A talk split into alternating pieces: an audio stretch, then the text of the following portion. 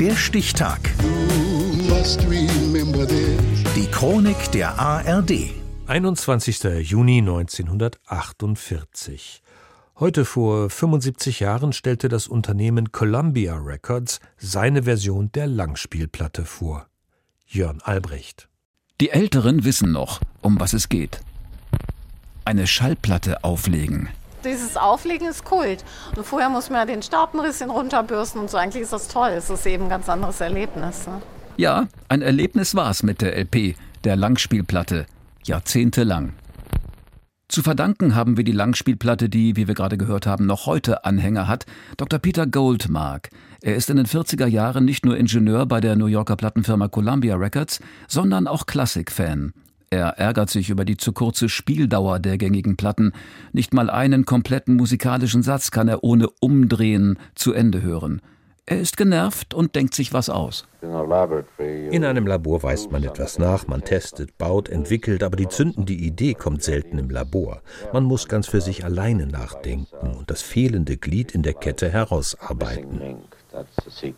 Nach drei Jahren Arbeit hat er es geschafft. Mit nur 33 und nicht mehr 78 Umdrehungen pro Minute kommt die Nadel jetzt gemächlicher ans Ziel, was die Spieldauer erhöht.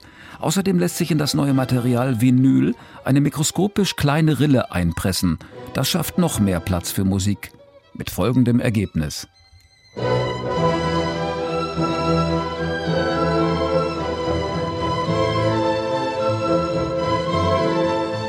Der ersten Langspielplatte, die ihren Namen verdient. Ein ganzes Violinkonzert von Felix Mendelssohn Bartholdy passt darauf.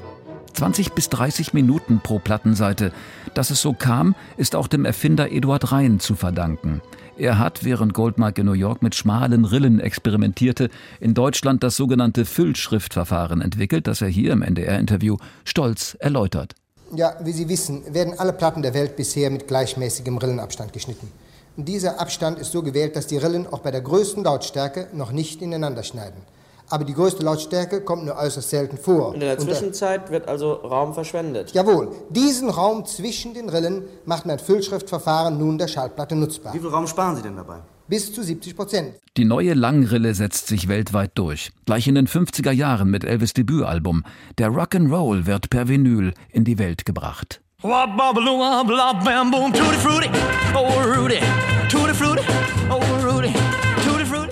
Spätestens in den 60er Jahren revolutioniert Vinyl die Welt, erobert vor allem die Jugend. Die massenweise verbreitete Musik bestimmt das Lebensgefühl. Plattencover werden zum Kult. Zum Beispiel, wenn vier Engländer über einen Zebrastreifen in der Londoner Abbey Road spazieren.